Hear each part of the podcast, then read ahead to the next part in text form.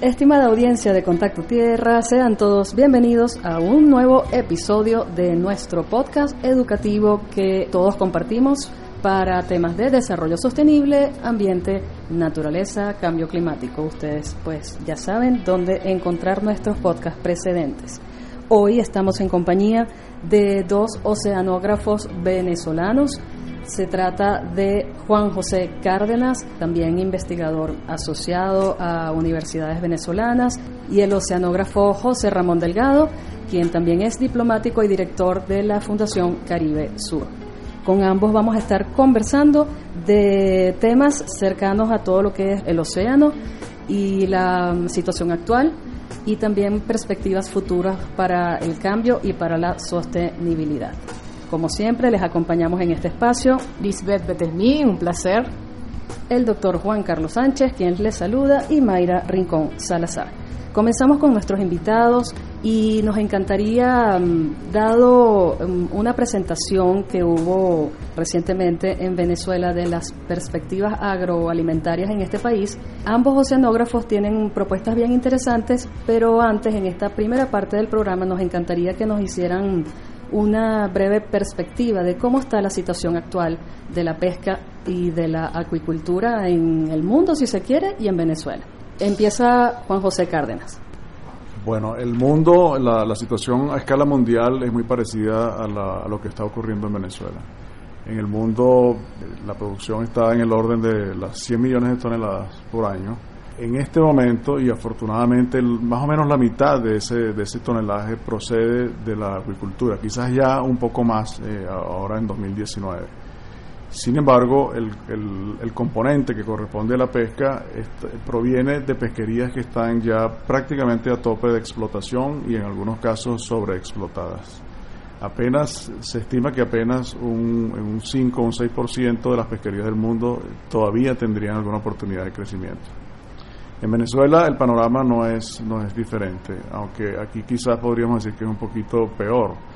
Nuestras pesquerías venezolanas desde hace varios años, y así lo hemos venido advirtiendo, están eh, todas eh, sobreexplotadas, lo cual ha derivado en una disminución progresiva de las capturas desde hace aproximadamente 20 años, cuando producíamos en promedio unas 450 mil toneladas anuales hasta eh, las fechas presentes en las que apenas logramos producir, estimamos por fuentes indirectas, puesto que no hay datos oficiales formales, unas 200, 220 mil toneladas anuales. esa diferencia, esa diferencia a lo largo de los años ha creado un déficit enorme, que, y así lo ha dicho el propio Instituto Nacional de Nutrición, de cercano a las 300 mil toneladas por año, que sería el, hueco, digamos, que tendríamos que llenar para cumplir el, requisito o la demanda poblacional para ese tipo de, alimentos. Hay una mm, situación que me encantaría que pudiésemos dedicar mm, unos minutos, que la perspectiva de que la pesca es mucho más que solo pescar, que hay todo un entramado cultural, hay personas, hay ambientes, hay ecosistemas ¿Qué podemos decir al respecto para presentar esta actividad económica, humana, pero que también hay todo un entramado detrás de esta actividad tan importante para, para el mundo en general? Ciertamente, la, pesca tiene la particularidad de que, además de ser lo obvio, una actividad extractiva, de sacar organismos del, agua, del mar en nuestro caso, es generador de cultura. el, arte de pescar es un, arte ancestral, significa transmisión de, conocimientos ancestrales precisamente, significa conocimiento empírico profundo de parte de los pescadores que son, digamos, sabios lectores de la naturaleza y de los signos de la naturaleza.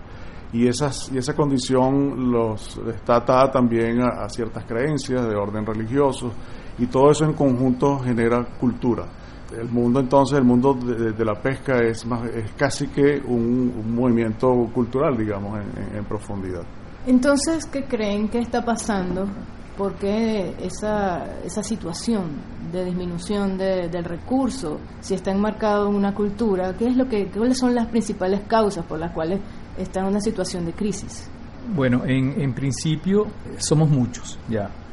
Los seres humanos tienen una relación íntima con el mar y obviamente cualquier eh, actividad donde tú extraes un recurso, como es el caso de la pesca, indudablemente va a afectar esos recursos.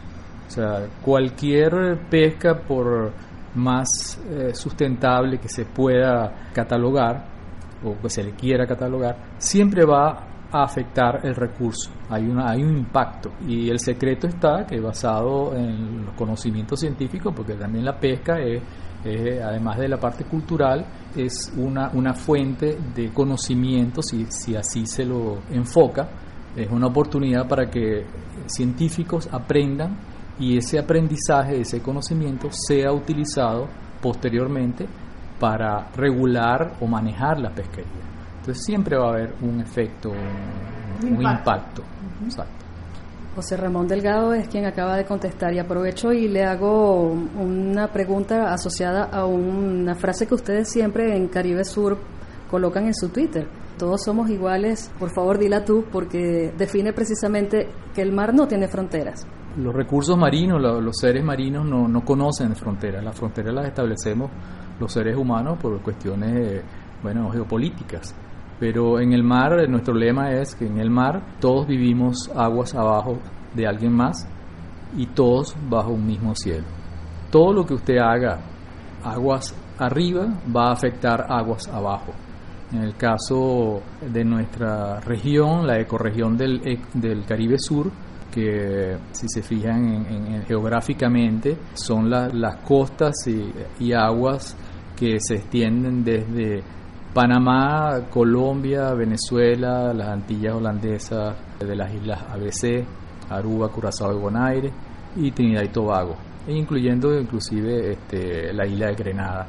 Todo lo que sea agua, aguas arriba va a afectar aguas abajo. un ejemplo Tácito es eh, el año pasado y, antepasado hubo varias, varios derrames de hidrocarburos que se originaron en Trinidad y las manchas de, petróleo llegaron hasta los roques. ¿Y qué decir del tema del plástico, que ha estado tan de moda, por decirlo de alguna manera, em, en boca inclusive de Naciones Unidas, alertando sobre el exceso ya de plástico en los océanos?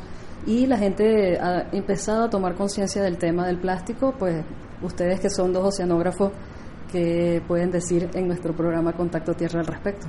El plástico es un problema, porque al mismo tiempo que este material, el descubrimiento y el mejoramiento este, de este compuesto extraído a partir de los hidrocarburos, facilitó de una manera fantástica al desarrollo de, lo que nosotros conocemos hoy como nuestra sociedad. Sin embargo, eh, nunca se previó que eh, los plásticos, sobre todo los plásticos de uso único, que son descartados después de un, un, solo uso apenas, se han convertido en un problema muy grave y ya el problema está asomando de tal manera que eh, no existe casi ningún lugar del planeta donde no encuentres este plástico como parte de la basura o de los desechos que de manera natural se encuentran en las orillas de lagos, ríos y océanos. Bien, vamos a hacer la acostumbrada pausa de pocos segundos en Contacto Tierra y de inmediato estamos con nuestros invitados especiales para seguir hablando del océano. Contacto Tierra es producido por Verde la Tierra, una organización dedicada a la formación, consultoría, investigación y sensibilización para el desarrollo sostenible en empresas, comunidades e instituciones educativas. Verde la Tierra aborda los requerimientos de sostenibilidad de las organizaciones desde la comunicación, capacitación y psicología para el desarrollo sostenible. Escríbenos a info@verdelatierra.com. Verde la Tierra, lo humano en la naturaleza. Continuamos con nuestros entrevistados del episodio correspondiente esta semana, los oceanógrafos José Ramón Delgado, director de la Fundación Caribe Sur, y Juan José Cárdenas, académico, investigador en la materia y quien también para este año 2019, particularmente junto con otro grupo de científicos y personas venezolanas vinculadas al tema marino pesquero, están haciendo propuestas de perspectivas agroalimentarias para Venezuela. Lisbeth, ¿tenías una pregunta?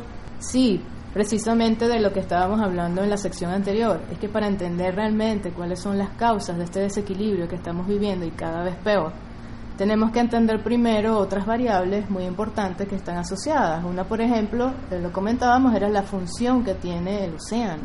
Nos gustaría escuchar de los expertos cuál es y cómo eso se conecta con las otras variables que ahora están incidiendo en las causas de este desequilibrio. Contesta José Ramón primero. Eh, los océanos tienen un papel fundamental en la salud del planeta. Procesos que uno no ve, pero que sí percibe. Los océanos son importantes para la transferencia de calor, para la absorción de dióxido de carbono y para la regulación del clima. Una de las cosas que nos está afectando y que, que, está en la agenda del mundo es el cambio climático. Y una de las cosas que Juan José Cárdenas puede hablar un poco más es la afectación de, del cambio climático en la pesca. Sí, efectivamente, los resultados de, la, de, las operaciones pesqueras dependen esencialmente de, de dos cosas. La primera es del impacto que nosotros causemos precisamente a través de la pesca sobre los recursos y la segunda es la incidencia que el ambiente, el ambiente natural, tiene sobre esos recursos. En Venezuela tenemos un ejemplo muy claro y es el de nuestros recursos sardineros, el más importante de nuestro país durante muchos años, que suponía más o menos el 40% del total de las pesquerías venezolanas que desde hace una década y un poco más, una década y media, ha venido también en disminución. Venezuela solía capturar anualmente en promedio durante los años 90 y hasta, hasta 2004 aproximadamente unas 150 mil toneladas anuales. Ese valor ahorita no, lo, no tenemos precisión por lo que mencionaba antes sobre la ausencia de, estadísticas formales, pero sí sabemos que está prácticamente eh, en el 60% de, de, las capturas promedio, es decir, estamos en el orden de las 50.000, 60.000 toneladas y tenemos sospecha de que es menos. Esa disminución drástica de 150.000 a 50.000 toneladas es la, la suma del efecto de la sobreexplotación sobre un recurso debilitado, debilitado por problemas ambientales. Eh, la sardina existe en tal abundancia en Venezuela gracias a un efecto de fertilización del agua que es producido por el viento. El viento sopla, desplaza el agua y se genera un ascenso de agua fértil del fondo que enriquece el ambiente y eso favorece a la alimentación de, de la sardina.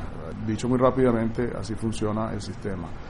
Ese, el viento ha dejado de soplar o dejó de soplar a partir de la década de los 90 y hasta más o menos el año 2009 haciendo que ese efecto fertilizador de las aguas no se produjera de manera regular e intensa como lo era antes. Eso, por supuesto, ambiental, desde el punto de vista ambiental, afectó la capacidad del stock de sardina de recuperarse tras la extracción pesquera. El resultado es entonces que tenemos un recurso sardinero extremadamente debilitado por efectos del clima y por, a, a lo cual se suma el efecto de la pesca. Ese debilitamiento requiere entonces de que nosotros intervengamos bajo la forma de las variables que sí podemos controlar, es decir, regulando la, presión pesquera de manera de darle chance al, recurso sardinero de, de, recuperarse. Vamos a hablar entonces en lo que nos queda de programa de las soluciones. ¿Cuáles son las propuestas que hacen ustedes, oceanógrafos, para controlar la población de peces en Venezuela, eh, en la región Caribe Sur, si es el caso? y qué otro tipo de mecanismo, por ejemplo, sé que ustedes hablan de la acuicultura sostenible, se puede desarrollar en la región para cubrir las demandas alimentarias de la población, pero a la vez no demandar más allá de lo que el mar nos puede dar. Sí, por supuesto, nosotros, además de profesionales de la sonografía, somos y primero ciudadanos y sabemos que el país atraviesa una situación compleja desde el punto de vista alimentario y entendemos que la pesca puede aportar al menos una parte de la solución en ese sentido. Por lo cual hemos pensado que hay que hacer los esfuerzos necesarios para que el, sector pesquero provea proteína, la necesaria proteína que, que, sobre todo la población infantil necesita en este momento en Venezuela a través de la generación de un shock de oferta, como hemos llamado. Eso quiere decir simplemente que tenemos que poner a disponibilidad de cualquier persona, de cualquier habitante de este país, de cualquier ciudadano, productos pesqueros de alta calidad. En este momento la pesca nacional no es capaz de hacerlo y la acuicultura nacional tampoco. En razón de eso hemos propuesto medidas en el corto plazo que significa podría significar en todo caso importación de materia prima para sustituir a la sardina que está ausente prácticamente del mercado por las razones que antes explicaba pero además de eso hay que contar necesariamente con la acuicultura como manera sostenible en el tiempo, en el muy largo plazo de producir ese tipo de materia prima. Hay metodologías, hay paquetes tecnológicos diseñados por nosotros en Venezuela para especies o autóctonas o adaptadas a nuestro país que ya han sido probados a nivel piloto y que sabemos que funcionan, habría que pasar entonces a la fase de gran escala para proveer entonces esa materia prima que necesitamos que mencionaba antes. Me parece excelente esa solución. Sí nos gustaría como aclarar a la audiencia cómo sería esa metodología de acuicultura sostenible y si pueden nombrar algunos de esos ejemplos que en los cuales ya se está aplicando. En el caso de la acuicultura, nosotros en los años 90 y quizás un poquito antes también logramos desarrollar la mitilicultura. Se trata de la, es el, nombre técnico para el cultivo del mejillón, una, la especie nuestra que también tiene problemas de, de caída de abundancia, que ese paquete tecnológico existe y ha sido desarrollado en el oriente del país hace muchos años, jamás se ha puesto en práctica. Otro tipo de paquetes por el estilo se refieren, por ejemplo, a ciertos peces, en este caso de agua dulce, la cachama, el morocoto y el híbrido de ambos, que ha dado muy buenos resultados, que se conoce bien, pero tampoco ha pasado a una fase, a una escala de mercado, digamos.